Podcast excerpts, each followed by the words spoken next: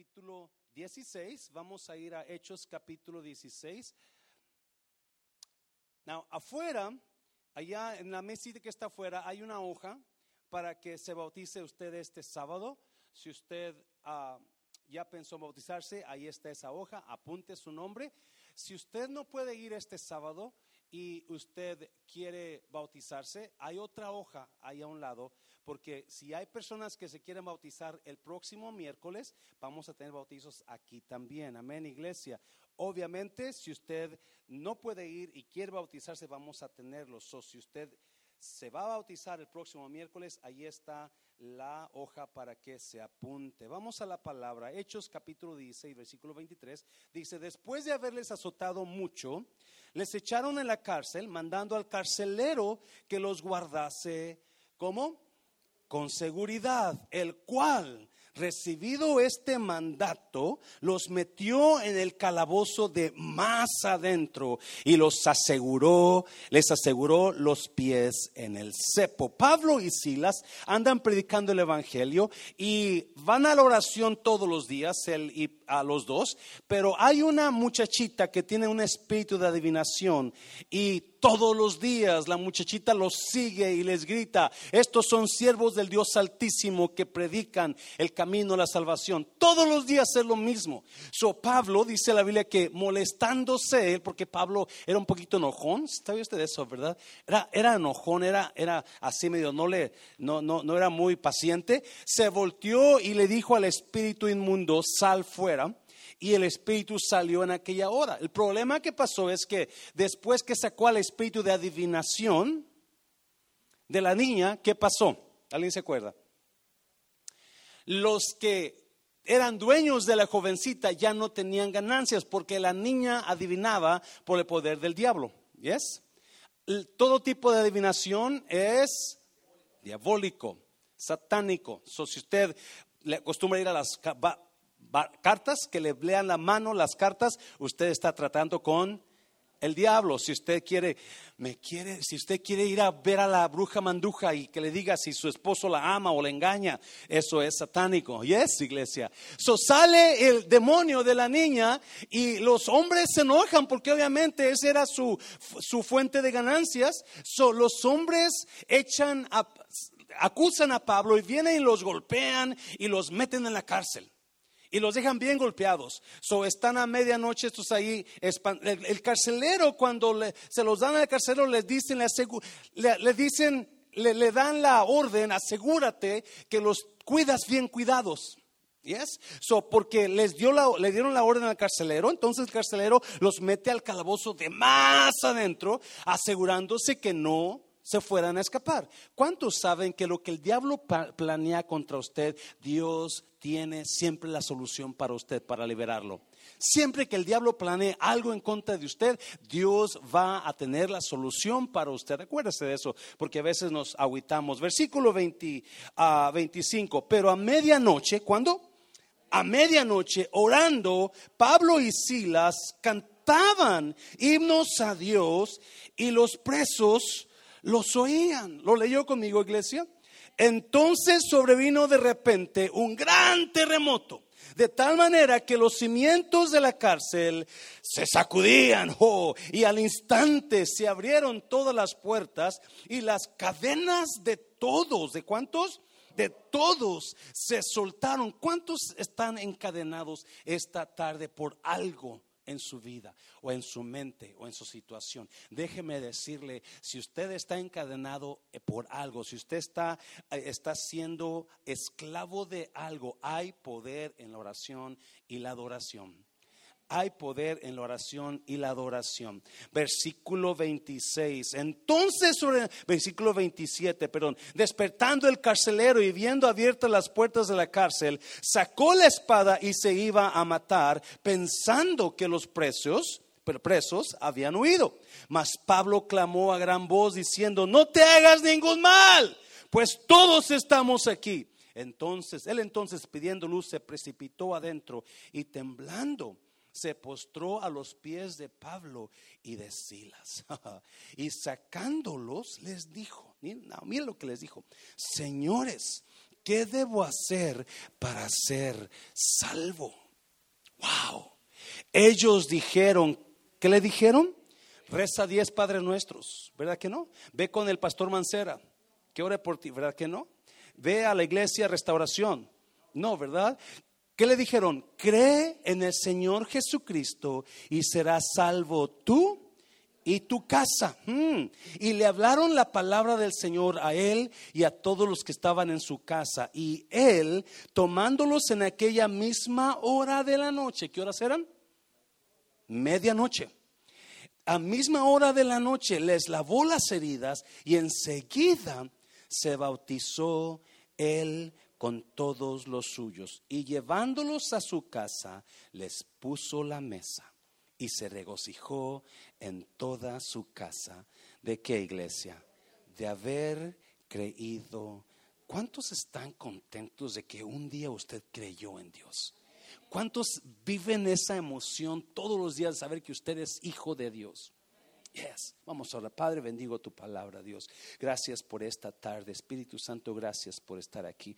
Ahora toma estos minutos que nos quedan y usa estas palabras para que alguien en esta tarde escuche tu voz y sea obediente a tu palabra. En el nombre de Jesús. ¿Cuántos dicen amén? Puede tomar su lugar, tome su lugar, por favor. Well, yo sé que hemos estado hablando del bautismo, pero como su pastor que le ama, ¿ya es iglesia? Ah, me quiero asegurar que todos, domingo y los miércoles, sabemos qué es el bautismo. Yo sé que hay muchas preguntas, hay mucha confusión sobre el bautismo en agua. So, voy a hablar otra vez sobre el bautismo. ¿No, no se enoja conmigo, iglesia? ¿No se enoja conmigo? Gracias, gracias. Yo sé que ah, queremos escuchar algo nuevo, queremos escuchar algo fresco, pero es mi deber como su pastor darle el Evangelio total. Y parte del Evangelio total es hablar del bautismo, porque es parte del evangelio de Cristo. Amén, iglesia.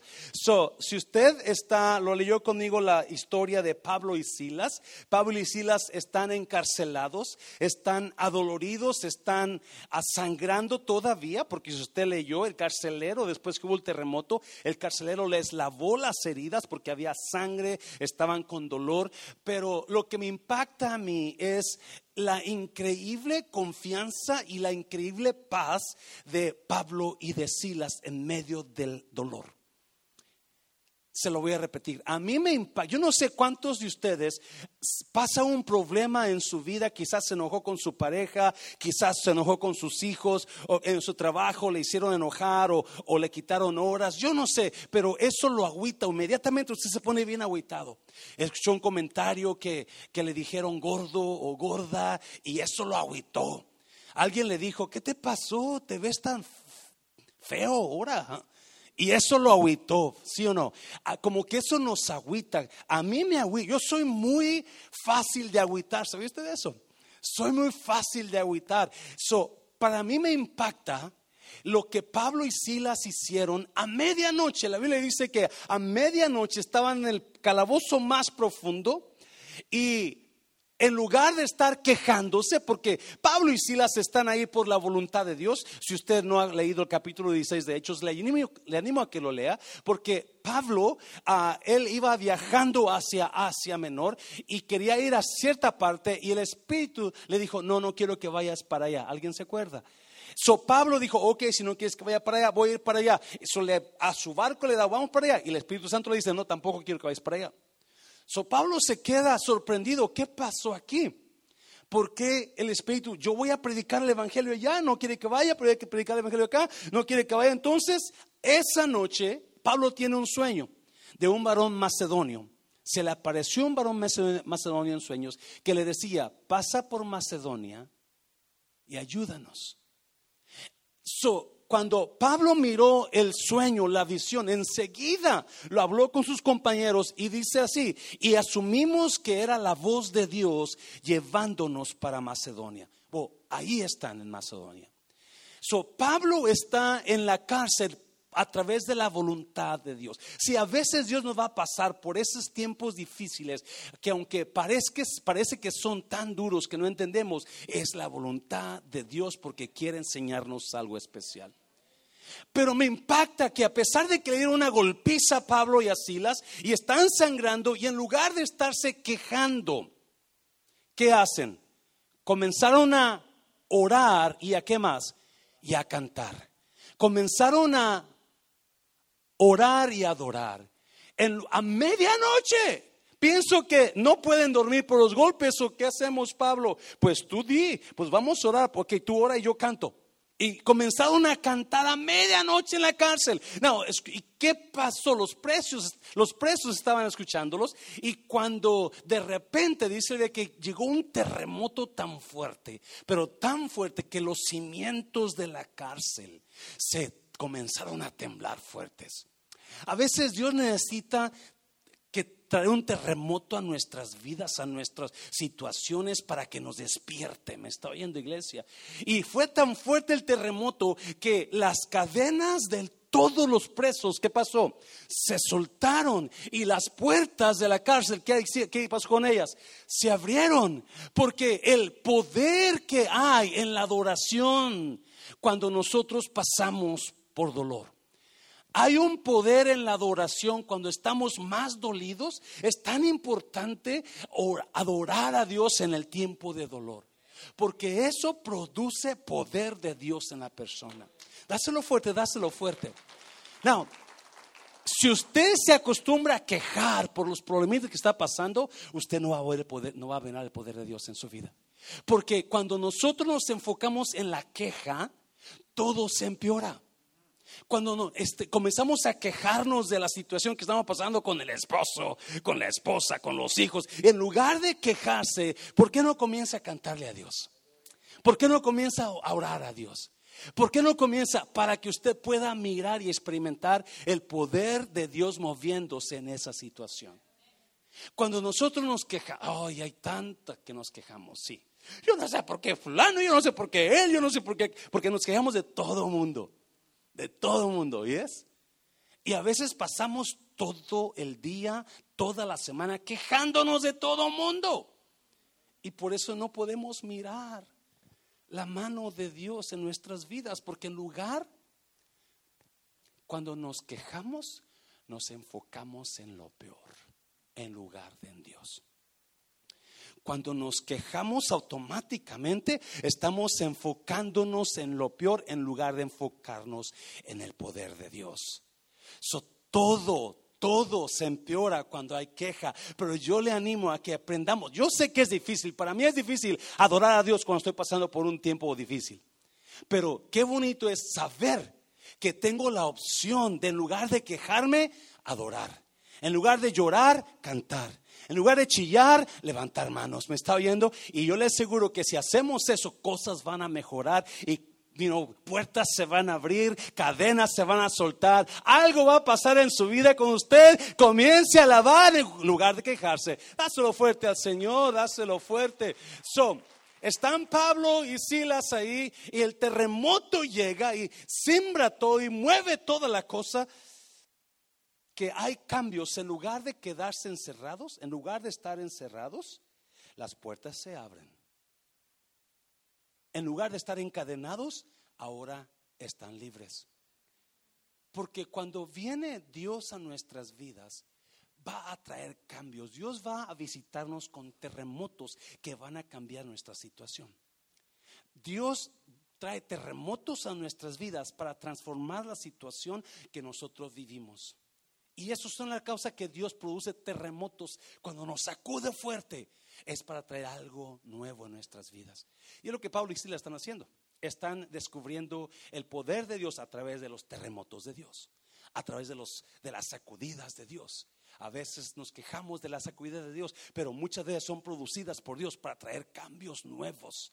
So Pablo y Silas están ahí y obviamente el carcelero está confiando en que Pablo y Silas están en el calabozo más adentro. So él se pone a dormir.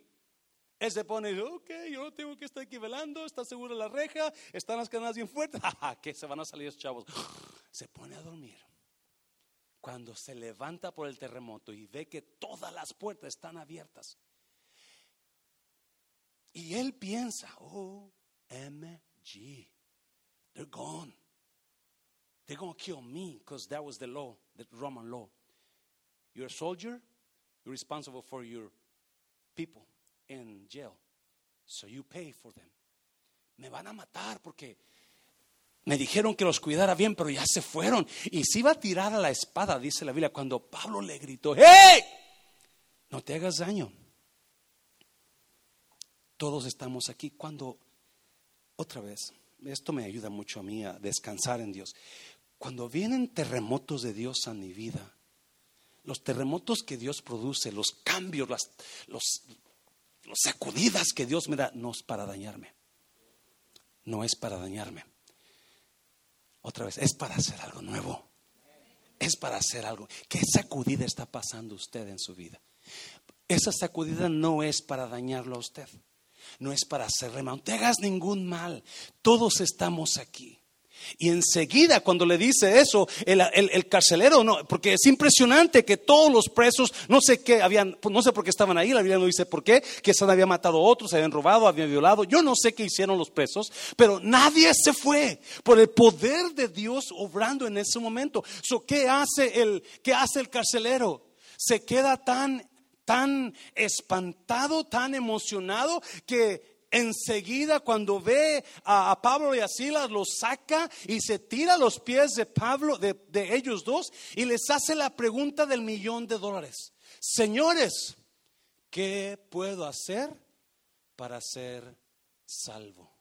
¿Se ha hecho usted esa pregunta? ¿Qué, puedo hacer para ser? Pon, pon el versículo 30, mi hijo, creo que es el 30. I'm not sure if it's story, but I think it is. Y sacándolo les dijo, señores, ¿qué debo hacer para ser salvo? ¿Se ha hecho usted esa pregunta? ¿Cómo yo voy al cielo con Dios? ¿Qué hago para ir al cielo cuando Dios me llame a su presencia? ¿Qué es lo que tengo que hacer? ¿Mm? Yo me la hacía mucho cuando estaba niño. Cuando estaba niño decía, ¿quién va a ir al cielo? Y la mayoría de hombres ahí eran borrachos, otros mujeriegos. La mayoría de las mujeres eran maldicientes. Eran mujeres que a veces bien borrachillas también, bien chupaderas. Este, soy yo decía, y yo comencé, en mi mente de niño yo decía, pues quizás fulana, ella como que no toma. Quizás fulano, él parece que no ha engañado a su esposa quizás aquella persona, pero no había muchos, porque en mi mente yo comenzaba a hacer, mis propias sugestiones, o que pues pienso, pienso que él va al cielo, pienso que ella va al cielo, pienso que fulano de tal va al cielo. ¿Yes? ¿Cuál es la receta para ir al cielo? ¿Cuál es la receta? Now, si usted ve el versículo 31, versículo, ellos dijeron, ¿qué le dijeron? Note que no le dijeron, tienes que ir a la iglesia cristiana y tienes que ir todo domingo y todo miércoles. ¿Verdad que no? No le dijeron, hazte miembro de la iglesia católica. ¿Verdad que no? No. No le dijeron, ve y reza 100 Padres Nuestros y 200 Ave Marías. Tampoco, ¿verdad? ¿Qué le dijeron? ¿Qué le contestaron? Cree en el Señor Jesucristo y serás salvo tú y tu casa. ¿Tú quieres ir al cielo? Entonces la clave para ir al cielo está en creer en el Señor Jesucristo. No hay otra manera. No hay otra, no hay iglesia, no hay religión, no hay pastor, no hay papa, no hay padrecito que te pueda llevar al cielo. Solamente la fe en Jesucristo. No, acuérdese, la Biblia Romanos 3:23, no quiero meter mucho ahí, aunque aquí está todo un sermón, pero Romanos 3:23 dice, por cuanto todos pecaron. ¿Cuántos son todos? Todos, Romanos 3:23, si usted no lo ha leído, apúntelo, Romanos 3:23, por cuanto todos pecaron y están destituidos de la gloria de Dios, separados, apartados de Dios. La Biblia nos acusa a usted y a mí por más que usted sea buena persona, buena mujer, buen hombre, la Biblia dice que usted es pecador. Yo me creía justo. ¿Sabía usted que cuando yo comencé a la iglesia, la hermana Teresa me conoció cuando yo tenía 18 años, estaba bien jovencillo. Y yo me creía justo. Yo decía, pues yo no ocupo la iglesia, yo no hago nada malo. Dios me dio unas cachetadas bien fuertes después. Porque la Biblia enseña que todo mundo es pecador, porque nacimos en pecado.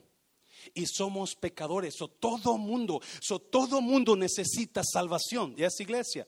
Todo mundo necesita salvación. So, ¿Cuál es la manera de ir al cielo? Pablo le dijo, cree en el Señor Jesucristo y serás salvo tú y toda tu casa. No, no que cuando tú creas va a ser salvo automáticamente toda tu casa, pero cuando tú creas, tu familia va a comenzar a escuchar de la fe y eventualmente tu familia va a ir siendo salva, porque cada quien, cada persona necesita tener un encuentro personal con Cristo Jesús. Amén, iglesia. Yes. So, la Biblia dice que le dijeron el Evangelio, versículo 32, 32, y le hablaron la palabra del Señor a él y a todos los que estaban en su casa, 33. Y él, tomándolos en aquella misma hora de la noche, les lavó las heridas y enseguida, ¿qué hizo? Se bautizó con todos los... ¿Qué horas eran otra vez? Medianoche. Medianoche. ¿Qué está haciendo este hombre? Está confesando a Jesús como su Salvador y está aquí haciendo y bautizándose. A medianoche. No se esperó. Y no, pues déjeme pensar, a ver, quizás. Estaba en Nayarit este, la semana pasada y estaba predicando de este mismo pasaje y comencé a hablar de la salvación y del bautismo. Y estoy ahí haciendo, tratando de acomodarme a los ancianitos. Y ya cuando estoy terminando, les pregunto, ¿alguien aquí se quedará bautizar? Levante su mano, ya ve el pastor Mancera, levante su mano. Y una viejita que no puede caminar y está, tiene 83 años, levanta la mano. Yo dije, ¿se va a bautizar? Le dije, sí, hermana. Dijo, deme tiempo. ¿Tiempo para qué? Es que para estar lista, yo no estoy lista. Dijo, cuando yo tenía su edad, yo tocaba guitarra con grupo, así como este, porque Daniel compró una guitarrita y estaba tocando guitarra. Y, yo toqué la guitarra y íbamos a predicar a todo, a todas partes. Y, yo, yo, yo, era la, yo era la que tocaba la guitarra y cantábamos coritos, así como usted, así. Pero todavía no estoy lista.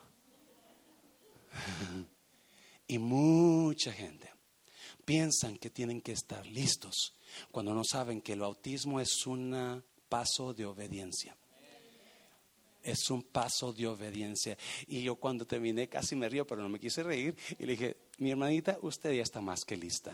Usted tiene mucho tiempo lista, pero usted no lo sabe. Cuando venga la otra vez, y casi le digo, no sé si la encuentre viva cuando venga la otra vez, pero no le dije nada porque era grosero, ¿verdad?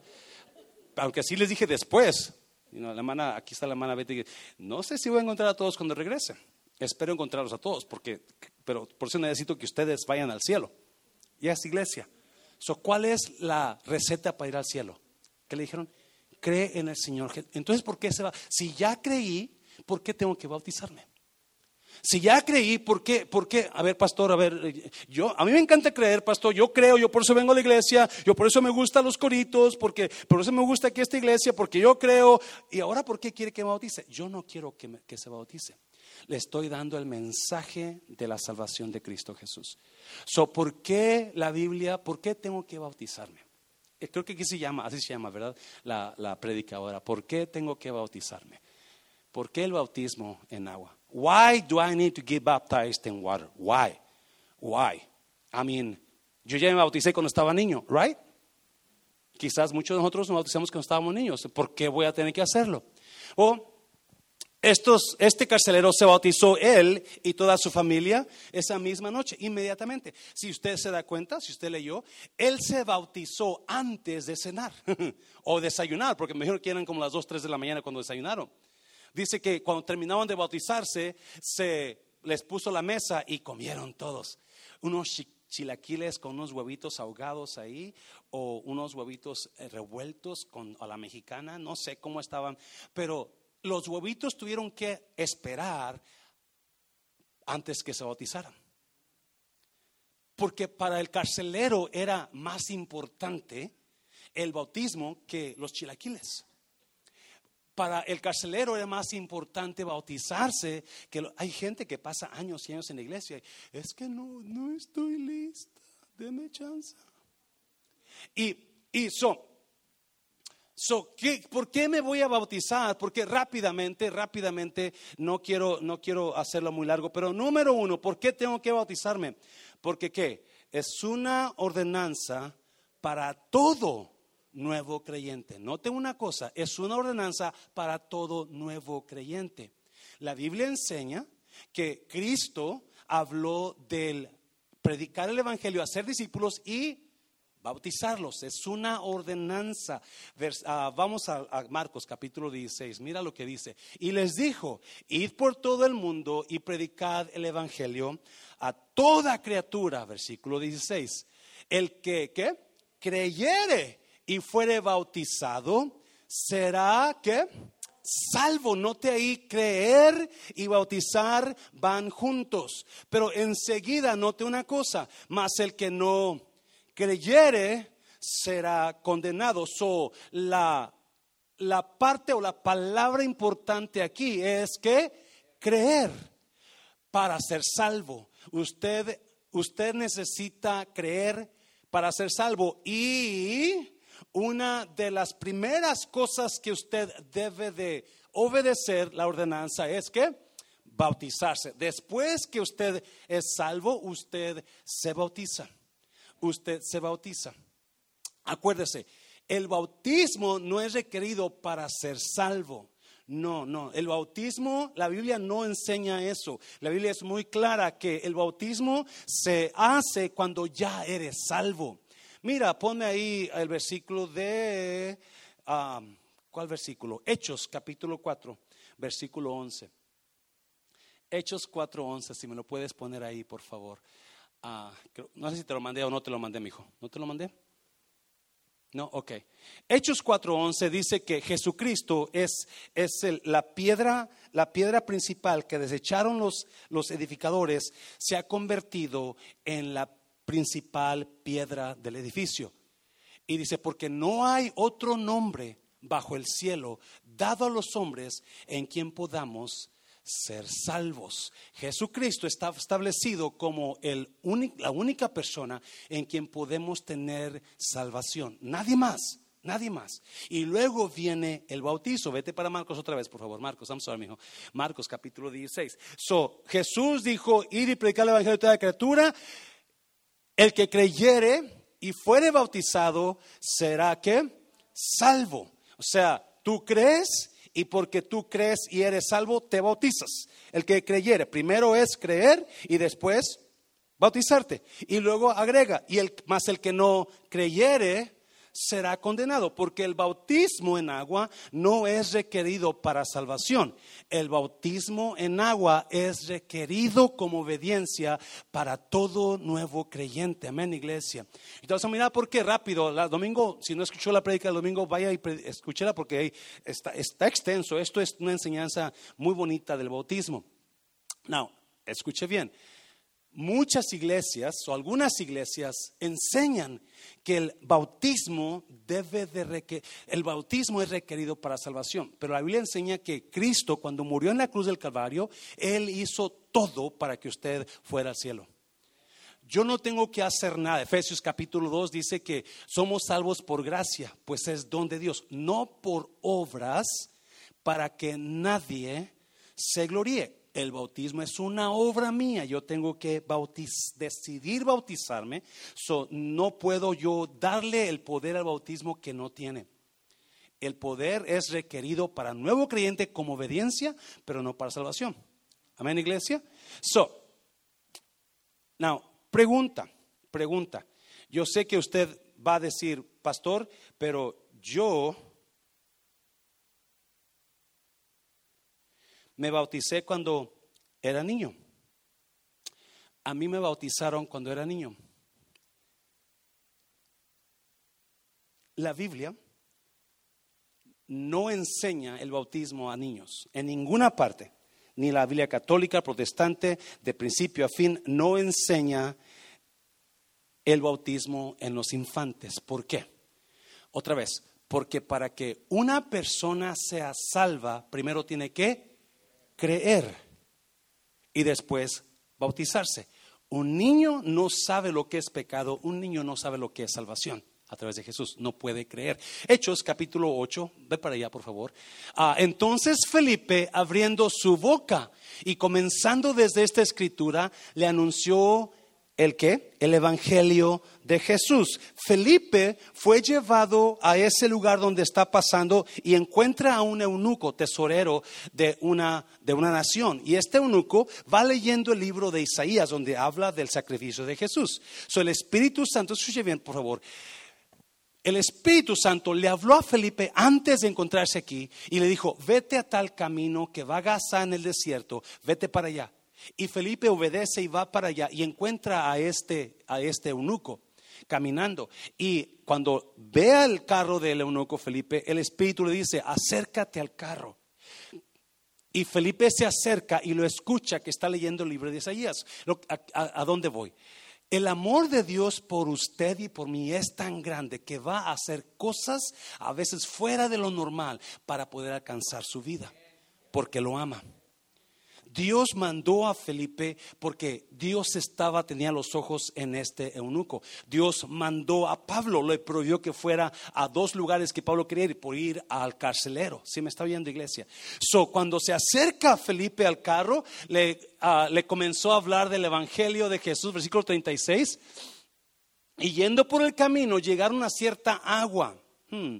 Y dijo el eunuco: Aquí hay que agua. ¿Qué impide que yo sea bautizado? So, Felipe le comienza a hablar el Evangelio de Cristo y era tan claro y tan poderoso el Evangelio de Felipe que el eunuco se convenció y pienso que en, el, en la prédica Felipe le aventó el bautismo, porque así era en el libro de Hechos. La gente creía, se bautizaba. Creía, eh, no, no esperaban un día, dos, tres, cuatro, una semana, un año, dos meses. No, ¡pum! Bautízate. Eso es obedecer a Cristo. So, cuando pasan por el agua, quizás era una lagunita, quizás un río, no dice que era, pero el eunuco, le pregunta, hey, mira, ya hay agua, ¿por qué no bautizas? Míralo, la respuesta de, de Felipe. Felipe dijo, sí, ¿qué? Si crees de todo corazón, bien puedes. Y respondiendo dijo, creo que Jesucristo es el Hijo. So, ¿Cuál es el requisito para bautizarte? Creer, creer. Un niño infante de meses o un año no sabe qué es creer. So, la Biblia no habla del, bautismo de niños. Allá por el, capítulo 10 de Marcos, creo, ah, estaba Jesús orando por unos niños y los discípulos se enojaron y se los quisieron quitar y Jesús dijo, no, no, no, no me los quites, déjame seguir orar por ellos. Porque no impida es que los niños vengan a mí, porque de ellos es el reino de los cielos. Obviamente, la enseñanza tras el bautismo de los niños es que si un infante no se bautiza, va al limbo. ¿Yes? ¿Alguien sabe eso? So, en el limbo, ahí está en peligro de castigo. Y por eso se bautizan a los infantes. La Biblia no habla de ningún limbo. Y no habla tampoco de, de bautizar a los niños, porque Jesús dijo, de ellos es el reino de los cielos. En otras palabras, si un niño se muere, ¿a dónde va? Va al cielo. Automáticamente, no tenemos que estar dudando, llorando, hijo. No, no, no. Jesús confesó de los niños es el reino de los cielos. Es más, dijo, es importante que un hombre se haga como niño para poder entrar al reino de los cielos.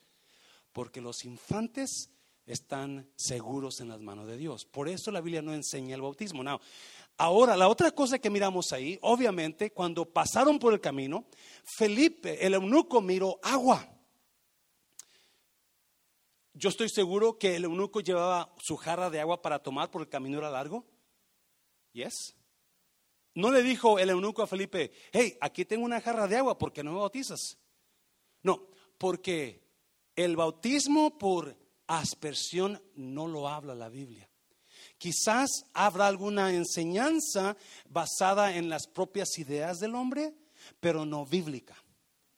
Porque el bautismo bíblico es por inmersión y hay muchas razones por las cuales es por inmersión, donde la persona tiene que entrar hasta dentro del agua. Todo, todo el cuerpo de la persona debe de sumergirse. Es más, la palabra bautismo en griegos es baptizo. Y la palabra baptizo en griego, de acuerdo a los expertos, es sumergir. meter dentro. Baptizo es sumergirte dentro de. Eso es lo que significa baptizo. Por eso la iglesia creyente, como usted y nosotros, ah, bautizamos por ah, inmersión, no por aspersión. Porque la Biblia tiene que, eh, dice que la persona tiene que ser sumergida dentro del agua. Amén, iglesia. Dáselo fuerte al Señor, dáselo fuerte. So, ¿Por qué tengo que bautizarme? Porque es una ordenanza para todo nuevo creyente. Jesús dejó dos ordenanzas, la Santa Cena y el bautismo. Aquí usted y yo celebramos la Santa Cena cada mes y usualmente hacemos los bautizos cada año, lo cual es muy largo. Estoy pensando en cambiarlo porque otra vez, no es bueno esperar mucho para bautizarse. ¿Yes? ¿Por qué se bautiza la persona? Porque ya es salva. Pero si la persona no se quiere bautizar, ah. porque Jesús dijo, ¿por qué me decís Señor, Señor y no hacéis lo que yo os digo?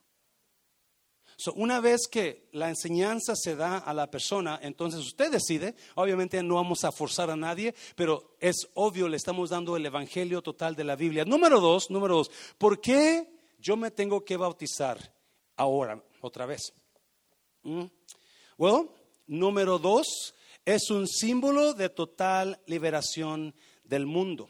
Acuérdense, hablamos el domingo de unas cosas, pero hay otras más que quizás se hagan un poquito más claramente. Es un símbolo de total liberación del mundo. Es un símbolo, el bautismo es un símbolo que representa verdades espirituales, es un simbolismo. Y esto me gusta mucho, porque Pablo agarra la historia de Moisés saliendo de Egipto con el bautismo. Y mira, si vamos a 1 Corintios capítulo 10, versículo 1, porque no quiero, hermanos, que ignoréis que nuestros padres todos estuvieron, ¿cómo? Bajo la nube, número uno, todos estuvieron bajo la nube. Si usted se acuerda, cuando Israel salió de Egipto, ¿qué los guiaba por el desierto en el día? Una nube.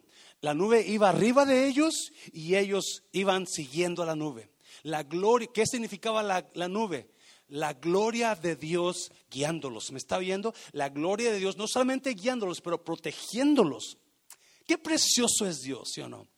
Que provee ayuda para nosotros espiritual, esa misma nube todavía está sobre usted. ¿Sabía usted eso? Esa misma nube, pero esa misma nube ahora es en la en el figura de Jesucristo. Esa es la chiquina gloria de Dios. La nube los guiaba por el desierto de día y en la noche se convertía en qué?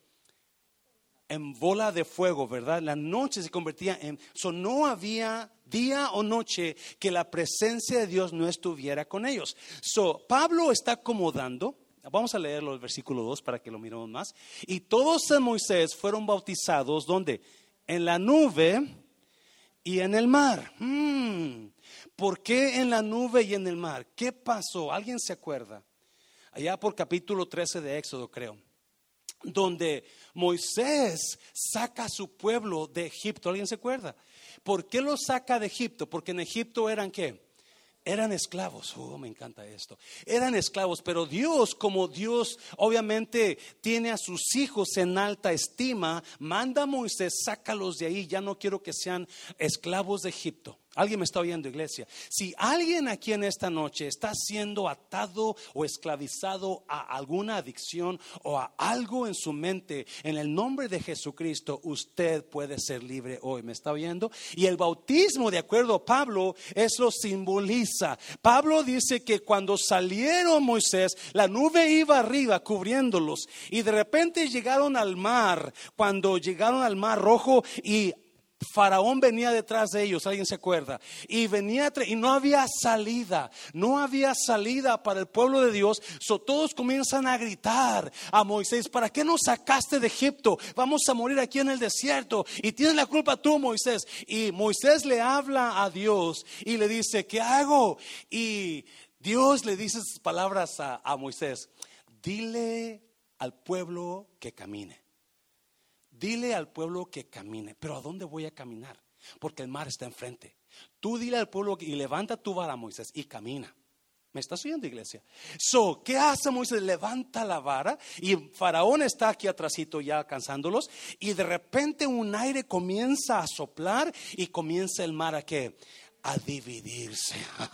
Porque Dios siempre va a abrir caminos donde no hay camino para usted. Siempre Dios va a proveer una salida donde no hay puerta para salir. Me está oyendo iglesia. Y Moisés estira la vara, estrecha la vara y se abre el mar. Y está el camino abriéndose, escuche bien, para otra vida nueva. El Egipto está quedando atrás. No, ¿qué simboliza Egipto para el creyente? ¿Alguien se acuerda?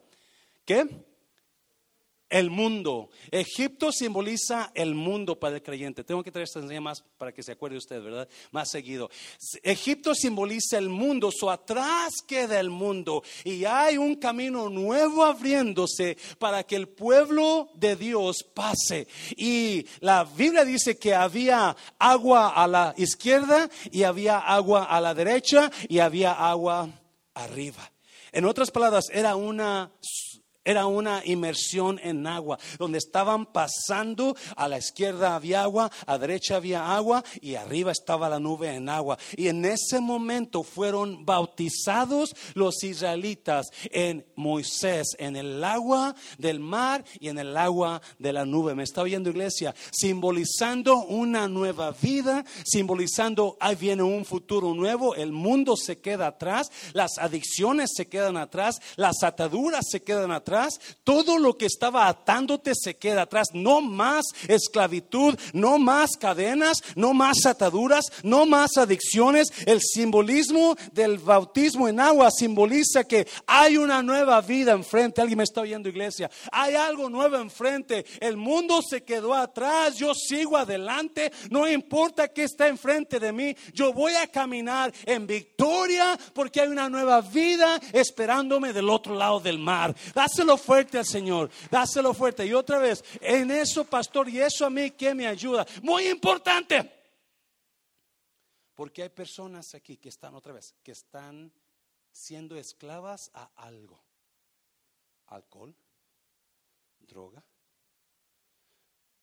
pornografía, mentes caídas. Usted no tiene que vivir así. Dios le hizo libre. Y el bautismo simboliza la redención, la libertad de Egipto sobre usted. La libertad de usted sale ahora de ese tipo de vida y en Cristo hay rompimiento de cadenas, así como se rompieron con Pablo y Silas, ahora también. So, si usted no se ha bautizado y usted tiene alguna adicción, usted está siendo atado, está siendo esclavo de algo en su vida, mi consejo para usted, obedezca a la palabra y bautícese creyendo, tú me haces libre Jesús de esta vida, no más esta vida de esclavitud, no más esta vida de atadura ahora hay un camino que se abre para mí a una vida nueva. La tierra prometida está enfrente, me estoy bien, y Egipto se está quedando atrás. Y el bautismo simboliza liberación total del mundo, liberación total de Egipto. No más Egipto, no más ataduras, no más esclavitud. Y eso es lo que simboliza el bautismo. Dáselo fuerte al Señor, dáselo fuerte. Oh my God, yo no sé, papá, mamá, esposo, esposa, si usted está entendiendo esto, pero si usted quiere ver a su pareja que no esté atada en lo que está atado, ahora dígale, ¿sabes qué, honey? Tienes que bautizar. Si no quiere ver a sus hijos atados en cosas que están siendo atados, dígale, hijos, vamos a bautizarnos. Me está viendo, iglesia, porque ese es uno de los simbolismos del evangelio en el bautismo, Nahua. Y Pablo habla bien claro, porque nuestros padres todos fueron bautizados en el agua a la izquierda, agua a la derecha, agua arriba, hablando de una inmersión total en el agua. Número tres, pronto, número tres. Es un símbolo de entrega total a Dios. Es un símbolo de entrega total a Dios. Mira el versículo, Romanos capítulo 6. ¿O no sabéis que todos los que hemos sido bautizados en Cristo Jesús hemos sido bautizados en su muerte. Hmm. Cuatro. Porque somos sepultados juntamente con Él. ¿Para qué? Para muerte. ¿Por cómo? Por el bautismo. Yes? El bautismo nos mata. El bautismo es nuestra muerte. A fin de que como Cristo resucitó de los muertos por la gloria del Padre, así también nosotros andemos en una nueva vida. Escuche bien, por favor. El, el, bautismo en agua simboliza una entrega total a Cristo, donde usted está siendo bautizado todo su cuerpo, por eso la inmersión, está siendo mojado. Todo su cuerpo está siendo inmerso, inmerso en el agua. Usted siendo enterrado en el agua, donde usted se bautiza alma, mente, corazón, cuerpo, todo mi ser está siendo entregado. Escuche bien, muy importante esto. Por eso me sentí enseñar todo esto, porque hay personas que se bautizan, pero no entregan toda su vida a Jesús. No sabiendo que lo que simboliza el bautismo es mi muerte del viejo hombre. Ah, se lo voy a repetir. Lo que simboliza el bautismo es mi muerte del viejo hombre. Y eso me encanta. Porque si algo nos ha causado problemas en la vida es el viejo hombre. Y eso no. Si algo nos ha causado problemas en la vida es el yo. Es el viejo hombre de José Luis donde has hecho burradas, ha hecho tontera y media, pero cuando viene el bautismo automáticamente yo estoy siendo sepultado en el agua para muerte. Porque donde, donde va a haber vida nueva, primero tiene que haber muerte. Donde va a haber una nueva vida, primero tiene que haber muerte. Y muchos de nosotros, mucho creyente, no ha, se ha bautizado, pero no ha entendido que, hey, yo necesito entregarle todo a mi Dios. Yo necesito entregarle, y yo sé que es difícil, es difícil darle todo a Dios. ¿Alguien está conmigo aquí? Es difícil darle mis diezmos a Dios. ¿Yes? Es difícil darle mi servicio total a Dios. Es difícil darle mis pensamientos totales a Dios. Pero déjame decirte, si usted se, se, se pone a hacer una, un pacto con Dios, Dios, yo quiero entregarte todo, mi mente, mi corazón, mi cuerpo completo, porque otra vez, para que su vida mejore, tiene que haber una muerte en usted. Porque lo que está causando problemas en usted es usted. Es el viejo hombre de usted. Y la Biblia dice que cuando yo me bautizo, yo entierro el viejo hombre para que el viejo hombre se quede enterrado y el nuevo hombre salga después. Por eso la inmersión, el bautismo. Y ahora salga una nueva persona. Mm. Ah. A ver si lo puedo explicar. Otra vez, Pablo y Sila están cantando en la cárcel a medianoche, dañados, sangrando, dolidos, porque ellos saben algo que usted y yo no sabemos, que el peor enemigo de nosotros es nuestro yo viejo. El peor enemigo de nosotros, usted es el causante de su propio estrés. ¿Sabía usted eso? Usted es el causante de sus propios problemas aquí, porque no estamos mirando el nuevo hombre, estamos operando en el viejo hombre. Y cuando nosotros operamos en dudas, cuando nosotros operamos en quejas, operamos en, quizás en mala vibra, entonces agarrando la, lenguaje de los mexicanos. Dame vibra buena, dame vibra. Eh, operamos, en, operamos en tantas cosas que no debemos operar porque el causante número uno del estrés en su vida no es su esposo, no es su esposa, es usted. No son sus hijos, es usted. Porque no importa en qué cárcel esté usted, cuando usted aprenda a alabar a Dios en medio de su cárcel, en medio de su dolor, me está oyendo, no va a haber estrés en su vida. Oh my God, me está oyendo. Va a haber gloria, va a haber terremotos, va a haber cambios. Eso necesito morir yo. Necesito morir a mi mente, necesito morir a mis deseos, necesito morir a mi boca, necesito morir a eso para que el nuevo yo se levante. Y eso pasa simbólicamente, donde? En el bautismo. otras palabras, si usted quiere ver a su hijo actuando de una manera mejor, mátelo. Mátelo. Agarre Iba a decir una pistola y mate, no, pero agarre y páguele para que vaya el sábado y se bautice. Y lo, y lo se asigne en el agua. mate a su hijo, mate a su esposa, mate a su esposo.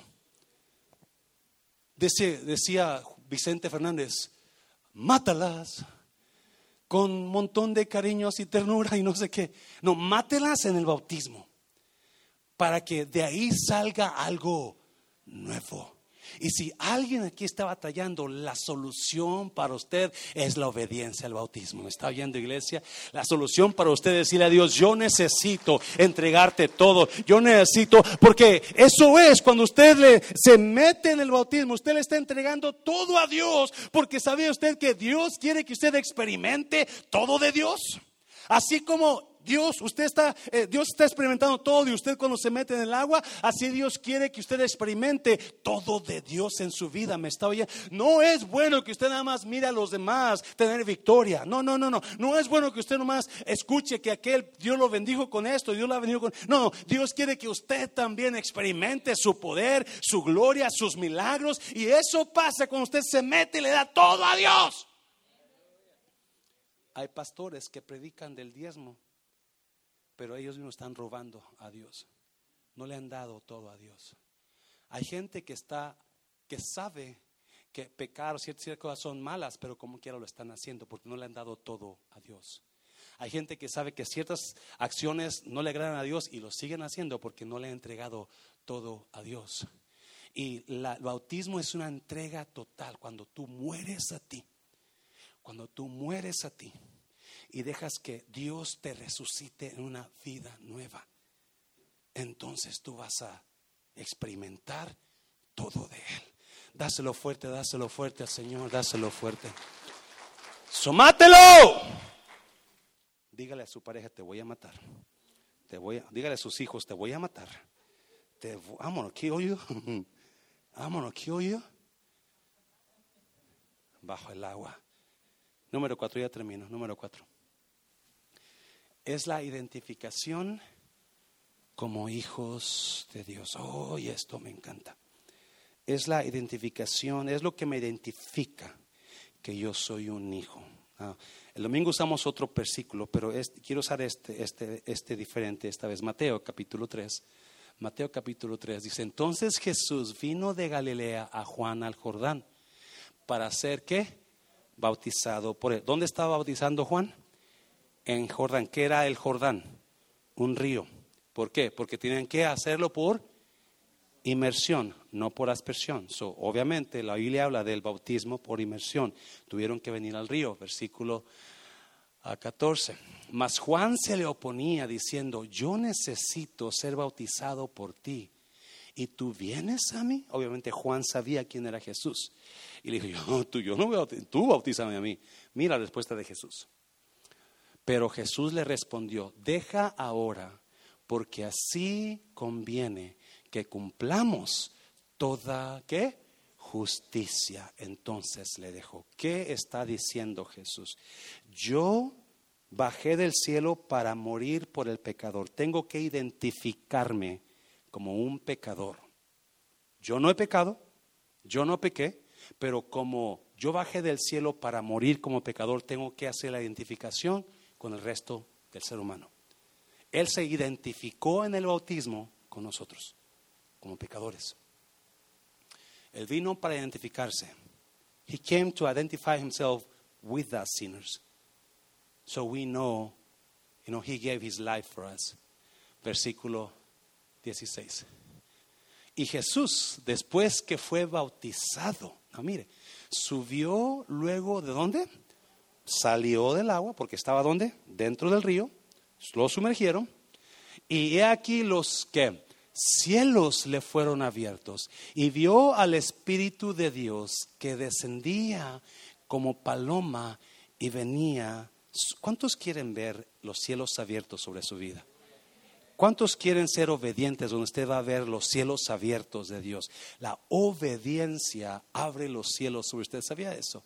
La obediencia a Dios abre los cielos sobre usted. Solo los cielos se abrieron y vino el Espíritu Santo en forma de paloma. Now, mire lo que pasó, versículo 17. Y hubo una voz de los cielos que decía, que decía, este es mi Hijo amado, en quien tengo complacencia. Enseguida que Jesús se bautizó, se abrieron los cielos, el Espíritu Santo desciende y se escucha la voz de Dios. Ah, precioso. Ahí está un sermón total. Los cielos se abren, el Espíritu baja sobre Jesús y se escucha la voz de Dios y enseguida la identificación. Este es mi Hijo amado en quien yo me complazco. La identificación, identificándose Dios con el Hijo identificando al Hijo como Hijo de Dios. ¿Me está oyendo? Y eso es exactamente lo que es el bautismo. Es una identificación, es una confesión pública de que ahora usted pertenece al pueblo de Dios. Es una confesión pública de lo que usted es ahora creyente. Cuando usted se bautiza, usted está públicamente diciéndole, yo soy hijo de Dios, ya no soy esclavo, yo salí de Egipto, ya no me quedé atado a lo mismo, ahora soy un hijo, no esclavo, ahora soy un heredero, no esclavo, ahora soy un verdadero hijo. Me. Enseguida la voz de Dios identifica, Él es mi hijo, Él es mi hijo. Y cuando usted se bautiza, la Biblia dice que cuando usted se bautiza, usted y yo pasamos por la circuncisión que significa bautismo donde la circuncisión en el, pueblo judío significaba la señal de que usted pertenece al pueblo de Dios. ¿Me está viendo, iglesia? Y eso para mí es lo más importante, porque si algo va a ser el cambio en mi vida, es cuando Dios dé testimonio, Él es mi hijo. ¿Me está viendo? Él es mi hijo. Yo peleo por Él, yo lo protejo, yo lo bendigo, en lugar de que yo no te conozco. En lugar que diga Jesús, yo no te conozco. So, el bautismo está enseñando que yo me estoy identificando, yo soy un hijo de Dios. Yo tengo el favor de Dios sobre mí. Mi papá se llama Jehová de los ejércitos. Mi papi es el Dios de los cielos. ¿Me está viendo iglesia? Eso es lo que significa el bautismo. Y eso a mí me va a ayudar más que todas las cosas porque el que Dios me reconoce como su hijo vale todo en el mundo. ¿Me está oyendo iglesia? Mira, Mateo, ya voy a terminar. Mateo, capítulo 10. A cualquiera, pues, que me confiese delante de los hombres, yo también, ¿qué? Le confesaré delante de mi Padre que está en los cielos. ¿Ya iglesia? Tú me confiesas a mí, yo te confieso a ti. Lo que yo soy para ti en la tierra, tú eres para mí en el cielo. Si tú me confiesas, yo te confieso, versículo 34, 33. Y a cualquiera que, que me niegue delante de los hombres, yo también le negaré delante de mi Padre que está en los cielos.